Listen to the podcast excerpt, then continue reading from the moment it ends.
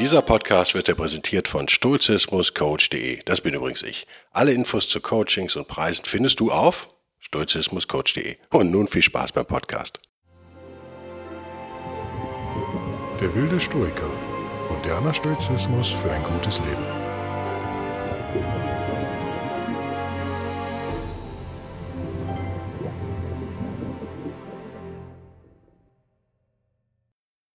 Hallo und herzlich willkommen zu einer neuen Ausgabe von Der wilde Stoiker. Mein Name ist Guido Bellberg. Wir reden heute mal wieder oder erneut über Epiktetus, der in seinen Discourses sozusagen eine in Buch 1, 11 über, redet er über Familienbeziehungen. Ich fand das eine sehr interessante Geschichte. Nicht, weil es sehr um Familie geht, das auch vielleicht, sondern weil Epiktetus in einem vielleicht, vielleicht fiktiven Dialog, wir wissen es nicht, ob das eine echte Geschichte ist oder nicht, versucht aufzudröseln, sozusagen die Ratio mit der Natur in Verbindung zu bringen und dem, was richtig ist. Und das hat zwei Ebenen, wie ich finde, nämlich eine persönliche und eine, sagen wir mal, ja, eher allgemeine und kann uns vielleicht helfen, wenn wir wenn wir äh, vor ähnlichen Entscheidungen stehen. Das ist eine etwas pathetische Geschichte eines, eines Magistrates, der Epiktetus besucht. Und die beiden kommen so ins Gespräch und wie man das so macht, unterhalten sich auch, hast du Familie? Ja, sagt der Magistrat, ja, ich habe auch Familie. Hey, toll, und wie geht's dir damit? Und so, und sagt er, ja, I'm miserable, sagt er hier in meiner englischen Übersetzung. Also ihm geht's nicht gut. Und Epiktetus sagt, ja, wie kann das sein? Also, man heiratet ja eigentlich nicht und kriegt Kinder, damit es einem schlecht geht, sondern damit man glücklich ist. Ja, sagt der Mann, ich bin, bin immer, mache mir immer Sorgen um die Gesundheit meiner Kinder und ich bin besorgt über meine Kinder. Und naja, zum Beispiel vor einiger Zeit war meine kleine Tochter krank und so wie es ausschien, in Lebensgefahr und das konnte ich nicht ertragen. Also ich konnte nicht ertragen, mit ihr zu sein und bin dann, bin dann gegangen, bis mir berichtet wurde, dass sich ihr Zustand also verbessert hat. Und ja, kennt man vielleicht, kennt man solche Menschen? Ich kenne ja, nicht wenige, nicht viele, aber so ein paar eher Frauen tatsächlich, die dann auch sagen, ja, das konnte ich nicht ertragen und dann musste ich dann so gehen und so weiter und so fort. Und Epiktetus, der nun mal natürlich als Exklave war eine relativ harte Sau, äh, sagt dann auch nur, okay, denkst du denn, dass du dich in dem Fall korrekt verhalten hast? fragt er diesen Mann. Und der Mann sagt, naja, ich habe mich natürlich verhalten.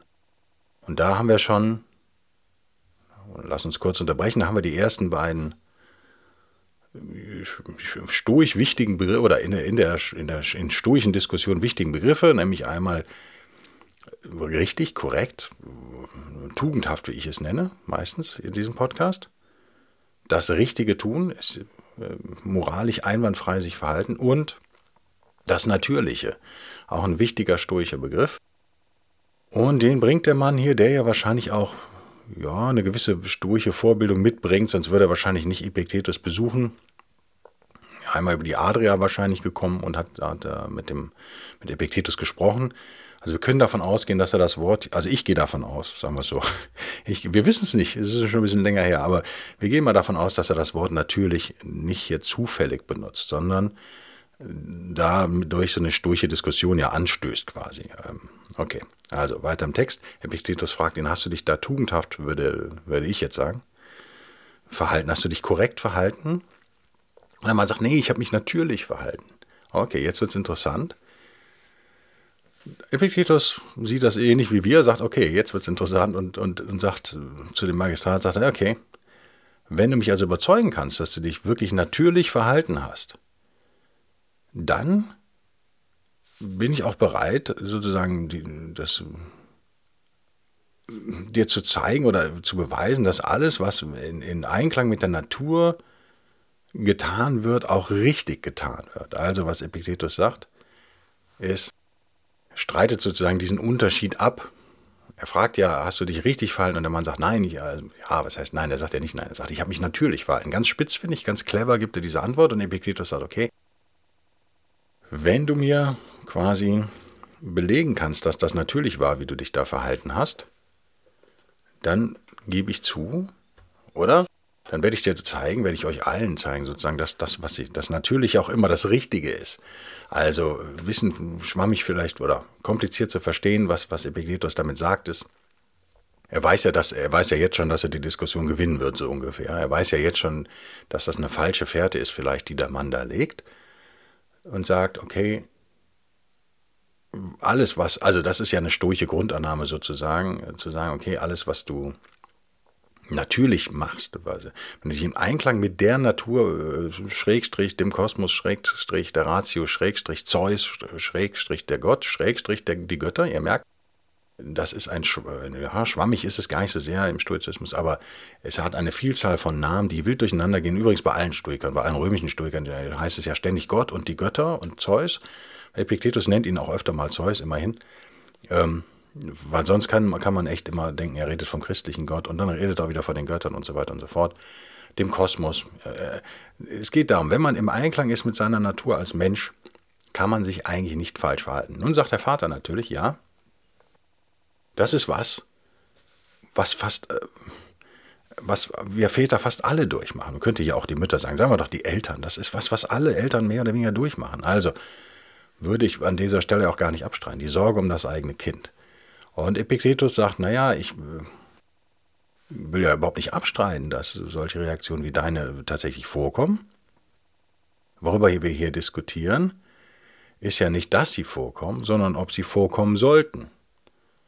Also ihr merkt, Epiktetus hebt das Ganze jetzt dann wieder auf eine ethische Ebene. Sollte ein Vater quasi sich so verhalten, wie dieser Magistrat es getan hat, oder eben nicht. Völlig egal, ob es natürlich ist oder nicht. Ganz interessante Diskussion. Nach deinen, also ich lese es auf Englisch und übersetze, wenn ich also mal eine Sekunde Pause mache, wisst ihr, dass ich gerade, dass es knirscht in meinem Gehirn, ohne Frühstück übrigens. Noch bisher immer noch nicht gefrühstückt. Ganz tapfer. Ich nehme das hier gegen 10 Uhr morgens auf. Also da sind die meisten ja schon bei ihrem Knopper angelangt. Ne? Also, der Punkt ist nicht, wir diskutieren ja gar nicht darüber, ob das so ist, sondern ob das so sein sollte. Denn deine Argumentation nach, deiner meint jetzt den Magistrat, we must allow that tumors happen for the good of the body because they happen. Okay. Dass zum Beispiel Tumore, also Krebs sozusagen gut ist für den Körper, weil es ja nun mal passiert. Ihr versteht, also er, er bemüht jetzt einen Vergleich also in dem Vergleich steckt natürlich schon drin, dass Epiktetus das Verhalten des Vaters nicht billigt. So viel sei jetzt mal Spoiler Alert hier verraten sozusagen. Und der Vater sagt ja, ja, aber es ist halt, wir sind halt Menschen und es ist halt natürlich, sich so zu verhalten.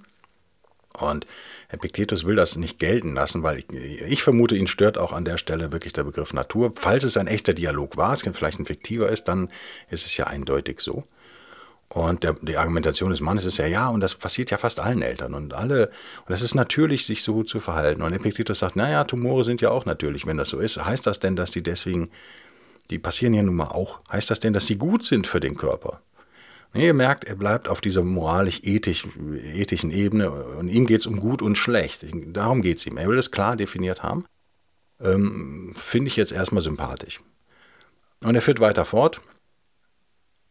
Und das hieße ja auch, dass das Falsche zu tun im Einklang mit der, im Einklang mit der Natur steht, weil alle oder naja, die meisten von uns Menschen, zugefügt von mir, ja falsch handeln oft.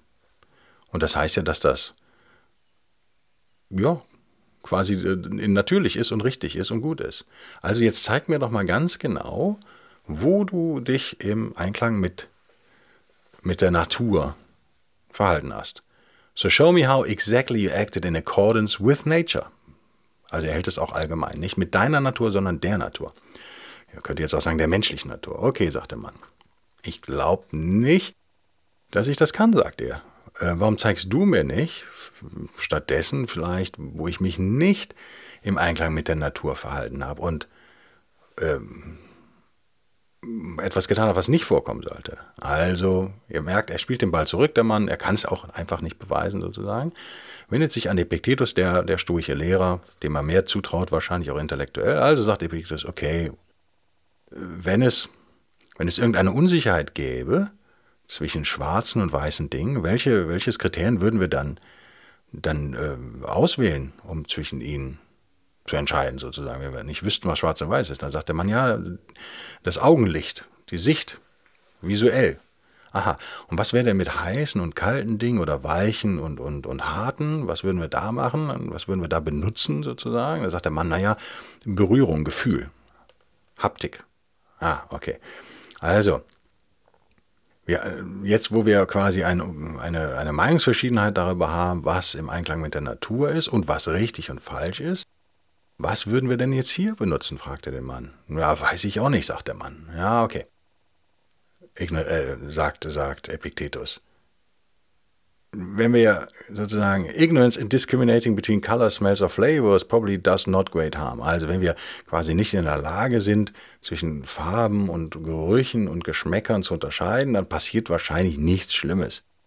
Aber wenn wir nicht wissen, was richtig und falsch ist, wenn wir nicht wissen, was natürlich ist in, in, im Fall eines Menschen und was nicht natürlich ist, ist das denn immer noch so ein, eine kleine Verfehlung in deinen Augen? fragte der Magistrat. Na, sagt er, muss ich zugeben, das ist schon eine ziemlich große Verfehlung, das wäre übel. Ah, okay. Und nun betrachte doch, fährt Epiktetus fort, ist denn alles, was die Leute sozusagen als gut und, und angemessen beurteilen, ist das denn auch wirklich korrekt beurteilt so. Und er fährt fort und redet über Juden und Syrer und Ägypter und Römer und sagt, könnten die denn alle, also Juden, Syrer, Ägypter und Römer, könnten die alle recht haben, wenn es zum Beispiel um Essen geht?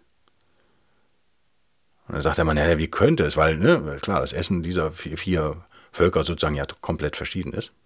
Naja, sagt Epictetus, wenn die Ägypter recht haben, denke ich mal, oder sagt der Mann, glaube ich, das ist hier nicht ganz klar, deswegen habe ich gerade gestockt.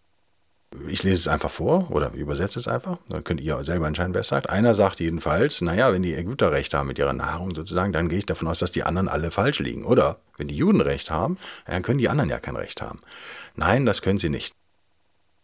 Aha, das hat Epictetus gesagt. Der Mann sagt also, nein, das können sie nicht. Okay.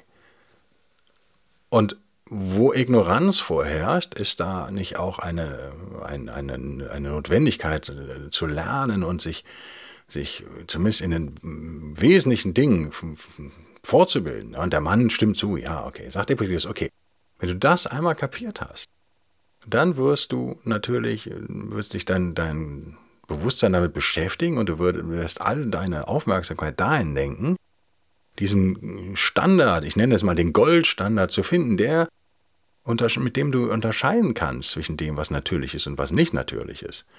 Und dann wirst du diesen Standard, den du dann etabliert hast in deinem Verstand, in deinem Bewusstsein, wirst du dann eben anwenden auf diese verschiedenen Fragestellungen, die so im Leben auf einen zukommen. Und im Moment, sagt er, kann ich dir nur Folgendes anbieten, um dein Problem zu lösen. Und er fährt fort, den Mann zu fragen, was eigentlich immer äh, eine sehr clevere Geschichte ist, wie ich finde. Also den anderen reden lassen. Sag mir denn, guter Mann, glaubst du denn, dass äh, Zuneigung innerhalb einer Familie gut ist und dass das in Übereinstimmung mit der Natur oder den natürlichen Normen so ist? Na ja, klar, sagt der Mann, finden, das ist so. Aha. Kann also, sagt Epiktetus, familiäre Zuneigung gut und natürlich sein und das, was sozusagen mit, dem, mit, unserem, mit unserer Ratio übereinstimmt, nicht gut? Sagt er mal, naja, natürlich nicht, das kann nicht sein. Ah, okay, sagt Epictetus. Was immer rational ist, wird nicht in Konflikt stehen mit Familienzuneigung, sagen wir mal. Ja, ihr versteht, also wann immer euch rational verhaltet und Familienzuneigung, das erhebt er ja auf eine, gleich, auf eine gleiche Stufe. Er vergleicht es sozusagen. Da sagt der Mann, ja, sage ich jetzt mal, gehe ich mal von aus, nö. Okay, sagt Epictetus. Denn wenn das so wäre, wäre das eine sozusagen äh, natürlich und das andere wäre unnatürlich. Korrekt, sagt der Mann. Okay. Also, wenn es irgendwas gibt, das äh, voller Zuneigung ist und gleichzeitig rational, dann können wir doch mit Sicherheit oder relativ sicher jetzt sagen, das ist sowohl richtig als auch gut. Ja, okay, da stimme ich zu, sagt der Mann. Okay. Nun, sagt Epiktetus, sein Kind zu verlassen, wenn es krank ist und wegzugehen, ist kein rationaler Akt. Okay, das hat der Mann übrigens ja am Anfang auch gesagt. Das ist, konnte es nicht ertragen. Das ist ja ne, Hinweis auf starke Emotionen. Und fährt Epictetus fort. Ich gehe jetzt mal davon aus, dass selbst du da jetzt nicht anders argumentieren wirst. Ja, das ist kein rationaler Akt, sein Kind allein zu lassen, während es dem schlecht geht. Und er hat ja sogar von Todesgefahr gesprochen. Aber, fährt Epictetus fort, wir müssen natürlich immer noch betrachten, ist das denn ein Verhalten, was konsistent ist, also sozusagen im Einklang steht, mit familiärer Zuneigung. Ja, dann lass uns das machen, sagt der Mann. Okay. War es denn richtig äh, von dir sozusagen, dass du dein Kind liebst? Ja, dass du Zuneigung empfindest für dein Kind. Und gleichzeitig sie alleine lässt und dann gehst. Lass uns doch mal die, die Mutter anschauen. Die, über die haben wir ja noch gar nicht geredet. Hat die auch Zuneigung für ihre Tochter? Na, natürlich hat sie das, sagt der Mann. Okay, sollte sie dann nicht auch äh, gegangen sein? Sozusagen, hätte sie nicht auch gehen müssen? fragt Epictetus. Nein, sagt der Mann. Aha. Und die Krankenschwester, hat die auch Zuneigung für deine Tochter? Ja, hat sie, sagt der Mann. Okay. Also könnte die ja auch, hätte ja auch gehen können, oder? Naja, sicherlich nicht, sagt der Mann. Ah, aber Ihr persönlicher Sklave und Lehrer, hat er, hat er etwa keine Gefühle für die? Doch, hat er, sagt er. Okay, ich gehe mal davon aus, sagt Epictetus, das heißt, er hätte ja auch gehen können und, oder hätte gehen sollen sogar und sie alleine lassen. Und das Ergebnis von all dem wäre gewesen, dass durch die große Zuneigung, die sie von ihren Beschützern, also Lehrern und, und Betreuern und ihren Eltern bekommt, wäre das Mädchen am Ende komplett allein gewesen und wäre quasi verlassen worden von all denen, die sie lieben und die Zuneigung haben und die sie eigentlich beschützen sollen. Und wäre wahrscheinlich gestorben in, in, in der Gemeinschaft oder in der Gesellschaft von Leuten, die sie nicht erzogen haben, sie nicht aufgezogen haben und überhaupt keine besonderen Gefühle für sie beherbergen. Ja, ist logisch, was Epiktetus sagt, oder? Also ist es, in der Tat ist es doch unfair und auch unlogisch zu sagen, dass Leute, die genauso eine Zugeneigung haben zu ihrer Tochter wie du, ähm, nicht, äh, keine Erlaubnis haben sollten, da, das zu tun, was du getan hast. Ja, okay, sagte man, das muss ich zugeben, müssten die dann ja auch, müsste man denen eigentlich auch erlauben, also der Mutter und dem Lehrer und so weiter und so fort. Also ich, ich sag, ich meine so, sagt Epictetus, wenn du jetzt krank wärst, würdest du denn wollen, dass deine Familie, deine Frau, deine Kinder und der ganze Rest sich so um dich sorgen, dass sie weggehen und dich alleine lassen? Nein, sagte man natürlich nicht. Ähm, klar, naja, oder würdest du, ja, er fährt da noch fort in, in, in, Suffer Sickness in Isolation, also eine relativ harte Formulierung hier, dass man alleine sozusagen die Krankheit leidet. Ist das nicht eher die Zuneigung, die man, die man von Feinden erwartet, sagt Epiktetus, die einen genauso behandeln? Ne? Wenn man krank ist, lassen sie einfach da irgendwo liegen und hauen halt ab. So, und dann fährt er fort, es geht um den, den, den, Senat in Rom und so weiter. Er ergeht sich da also in noch weiteren Ausführungen, um diesen Mann zu überzeugen. Und fährt am Ende, kommt er sozusagen zu dem Fazit und sagt, naja, wenn wir die Dinge verschieden sehen, das ist übrigens ein ganz wichtiger stoischer Punkt, zumindest bei, bei Epictetus, er redet viel von den Impressions, den Sinneseindrücken und wie wir quasi diese Sinneseindrücke, die wir halt nun mal haben die auf uns einstürzen oder wie auch immer, wie wir die benutzen, wie wir mit denen umgehen, was wir aus denen machen. Das ist so ein zentraler Kern seiner Lehre, soweit ich die verstehe jedenfalls. Und er sagt, naja, wenn wir die Dinge verschieden sehen oder unterschiedlich sehen, dann handeln wir ja auch unterschiedlich. Mit, äh, Im Einklang mit dieser Idee von dem, was gut und falsch ist. Und er nennt Achilles, ihr kennt alle Achilles aus diversen Filmen, den größten Kämpfer der Griechen gegen die Trojaner. Äh, und ihr kennt vielleicht auch, da gibt es eine sehr schöne animierte Serie auf, auf äh, Amazon Prime, glaube ich, irgendeine so eine Arte-Produktion, eine französische Produktion, wo die quasi die ganze, den ganzen Mythos da einmal illustriert haben. Ganz nett, nett, muss man sagen. Und viele Kunstwerke aus allen möglichen Epochen dann immer zeigen, sozusagen. Also es ist so eine Animation. Sehr schön.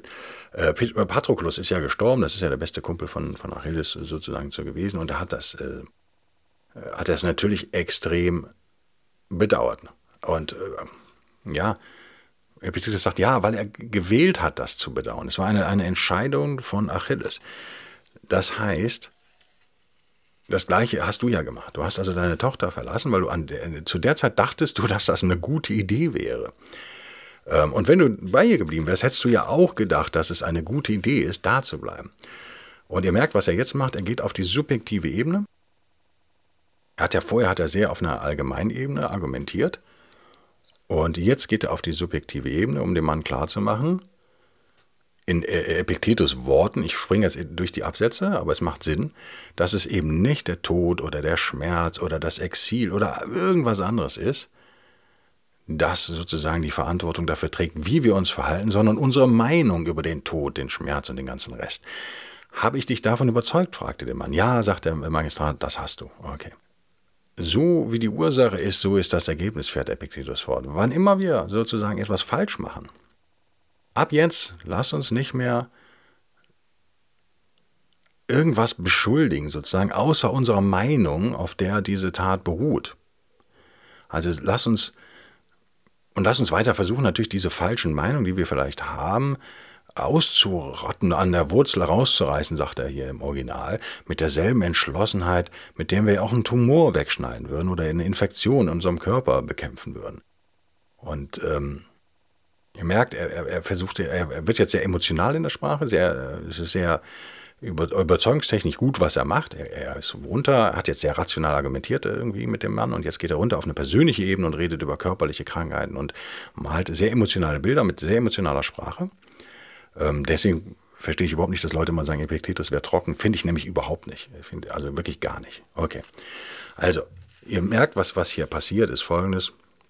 Wir kommen wieder an einen urstoischen Punkt, nämlich nicht die Dinge sind entscheidend, sondern das, was wir daraus machen, gerade Externalitäten, das, wie wir die Dinge sozusagen einordnen in unser System. Und daraufhin treffen wir Entscheidungen. Und lass uns bitte nur unsere Meinungen in Zukunft unsere Fehleinschätzungen und vielleicht auch richtigen Einschätzungen zur Verantwortung ziehen, also sprich uns selbst und nicht mehr die Dinge oder irgendwelche Externalitäten. Externals auch im Englischen hier in meiner äh, Epictetus Discourses in Selected Writings auch ständig das Wort, was er benutzt. Ein sehr modernes Wort, wie ich finde. Ein sehr stoisches Wort. Ähm, wir, müssen, wir müssen so nicht handeln. Und wir, so schließt er ab sozusagen, ich lese mal im Original vor, das ist ein ganz schöner Satz. But wife, child, slave or neighbor, in the future we won't name any of them as authors of the evil in our lives, in the knowledge that unless we judge things in a particular light, we won't act in the corresponding manner. And we, not externals, are the masters of our judgments. Agreed, sagt der Magistrat. Also, Frau, Kind, Sklave, Nachbar. In der Zukunft werden wir niemanden mehr von denen sozusagen als Urheber des Bösen in unserem Leben benennen, weil wir wissen, wenn wir die Dinge nicht in einem gewissen Licht betrachten, werden wir auch nicht in, in, einer angemessenen Art und Weise reagieren. Also sind wir und nicht die Externitäten die Herren unserer Urteile sozusagen. Und da stimmt der Magistrat zu. Und Epiktetus fährt fort, und da merkt ihr, das ist jetzt nicht an den Magistraten unbedingt nur gewandt, sondern an seine Schüler und auch seine Leser, also auch an uns. Auch wenn er wahrscheinlich er selber ja nur an seine Schüler gedacht hat, aber Gott sei Dank können wir ja heute auch daraus lernen. Also ab heute fangen wir bitte an, dass wir uns nicht mehr damit abfinden, Land, äh, Pferde, Hunde, alles, was so passiert, immer nach ihrer, nach ihrer Qualität oder Condition sozusagen ihres Zustands zu beurteilen, sondern nur noch nach unseren, wie nennt das hier original?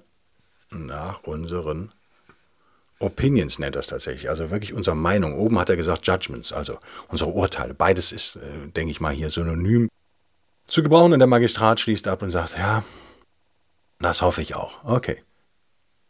Und du siehst, sagt Epiktetus im letzten Satz oder im vorletzten Satz, im letzten Abschnitt, wir werden und du, sprichst ihn direkt an, musst wieder ein Student werden. Ähm, wenn du wirklich das ernst meinst, musst du deine Meinung in einer ehrlichen, einer ehrlichen Untersuchung unterziehen, sozusagen. Du musst die schonungslos analysieren. Und du weißt genauso wie ich, und das ist eine hoffnungsvolle Note an uns alle, dass dieser Auftrag nicht über Nacht abgeschlossen werden kann. Okay, schön. So, das war Brille und Buch sind äh, weit weggeflogen. Ich nehme wieder im Stehen auf. also lass, erlaubt mir noch gegen Ende, äh, zum, zum Ende dieses Podcasts zwei Anmerkungen dazu. Warum habe ich euch das sozusagen hier vorgetragen, frei? Weil ich das natürlich für einen etwas unrealistischen Dialog halte, aber einen, aus dem man etwas lernen kann, wenn man sich für Stoizismus interessiert und vor allen Dingen für sein eigenes Leben. Und jeder interessiert sich für sein eigenes Leben. Also auch die nicht äh, Leute, Leute, die sich nicht für Stoizismus interessieren, können daraus was lernen. Ihr habt vielleicht auch schon mal solche oder ähnliche Diskussionen geführt, wart dann wahrscheinlich rhetorisch nicht ganz so pfiffig wie Epiktetus. Ich war es mit Sicherheit nicht, aber ihr kennt das alle. Das macht man doch so. Also dieser, dieser, dieser Naturbegriff, der stoische, der ist natürlich heute ein anderer. Aber ich bin das total leid, habe ich gemerkt. Und deswegen ist mir diese Passage so ans Herz gewachsen, sozusagen. Weil ich seit Jahren leid bin, dass das immer bevor ich mich überhaupt mit Stoizismus beschäftigt habe und äh, das Wort Externalitäten überhaupt nie in den Mund nahm, habe ich äh, schon eine Abneigung gegen dieses Verhalten entwickelt, was menschlich vielleicht ist. Aber nochmal genau dieses Verhalten, immer alles mit der Menschlichkeit zu entschuldigen, geht mir auf den Senkel. Weil am Ende könnte man wahrscheinlich den Holocaust auch damit entschuldigen, dass es irgendwie menschlich war, wie seine Nachbarn zu hassen. Das ist ja Tribalism und ja, so. Ich übertreibe wie immer, wie ihr merkt, um das zuzuspitzen. Also man kann jede Straftat am Ende auch darauf zurückführen, auf die Umstände und die Art, wie der Straftäter vielleicht erzogen wurde oder dass er selber ein schweres Schicksal hatte und so weiter und so fort. Das ist auch äh, vielleicht manchmal interessant, das zu analysieren, sagen wir mal, aber am Ende finde ich diesen Appell eigentlich den Epiktetus hier so ganz ja, geschickt versteckt sozusagen. Also wir brauchen am Ende doch wieder ein klares Gut und Schlecht. Sonst verlieren wir, sonst ertrinken wir in unserem eigenen Relativismus, sag ich mal. Also wir brauchen einen klaren ethisch-moralischen Kompass und so verständlich dieser Vater auch äh, gehandelt hat, aus einer menschlichen Perspektive, der ja scheinbar seine Tochter da abgöttisch liebt und das einfach nicht ertragen kann, so falsch ist das aber natürlich moralisch. Es ist ein extremes Beispiel, was hier Epiktetus hat. Die meisten Väter werden diesen Schmerz wahrscheinlich nachvollziehen können, würden ihr Kind aber dann trotzdem nicht alleine lassen. Also kommt hier vielleicht ein etwas charakterschwacher Mensch, äh, der eben über starke Gefühle verfügt. Das ist eine üble Kombination, wie ihr wisst. Das ist eine Kombination, die immer zu Leiden führt. Leiden, jetzt mal als buddhistischer Begriff hier eingeführt, Leiden für alle sozusagen, für sich selbst und für, für die Mitmenschen und die Umwelt und so weiter und so fort. Ich selber finde das irgendwie alles keine Entschuldigung mehr und kann es total nachvollziehen, dass wir auf der Suche sind nach so einem äh, doch relativ stabilen Wertesystem. Das war der Grund dieses Podcasts. Also, dass wir jetzt mal anfangen, uns darüber Gedanken zu machen, was ist eigentlich richtig und was falsch und dass wir diese Natürlichkeit oder man kann es auch eben in moderner Sprache sagen, das ist doch menschlich, uns nicht so von den morallosen, sage ich jetzt mal bewusst böse, wegnehmen lassen. Ja? Sondern wir sollten uns doch bewusst für ein tugendhaftes Leben und entscheiden, unser Leben so gut leben wie möglich, damit übrigens auch so glücklich werden wie maximal möglich. Und dafür brauchen wir einen klaren ethischen Kompass. Wir müssen wissen, was gut und was schlecht ist. Und das ist eigentlich so ja in, so die stoische Lehre äh, durch Epiktetus nahegebracht. Das ist eigentlich natürlich. Ja?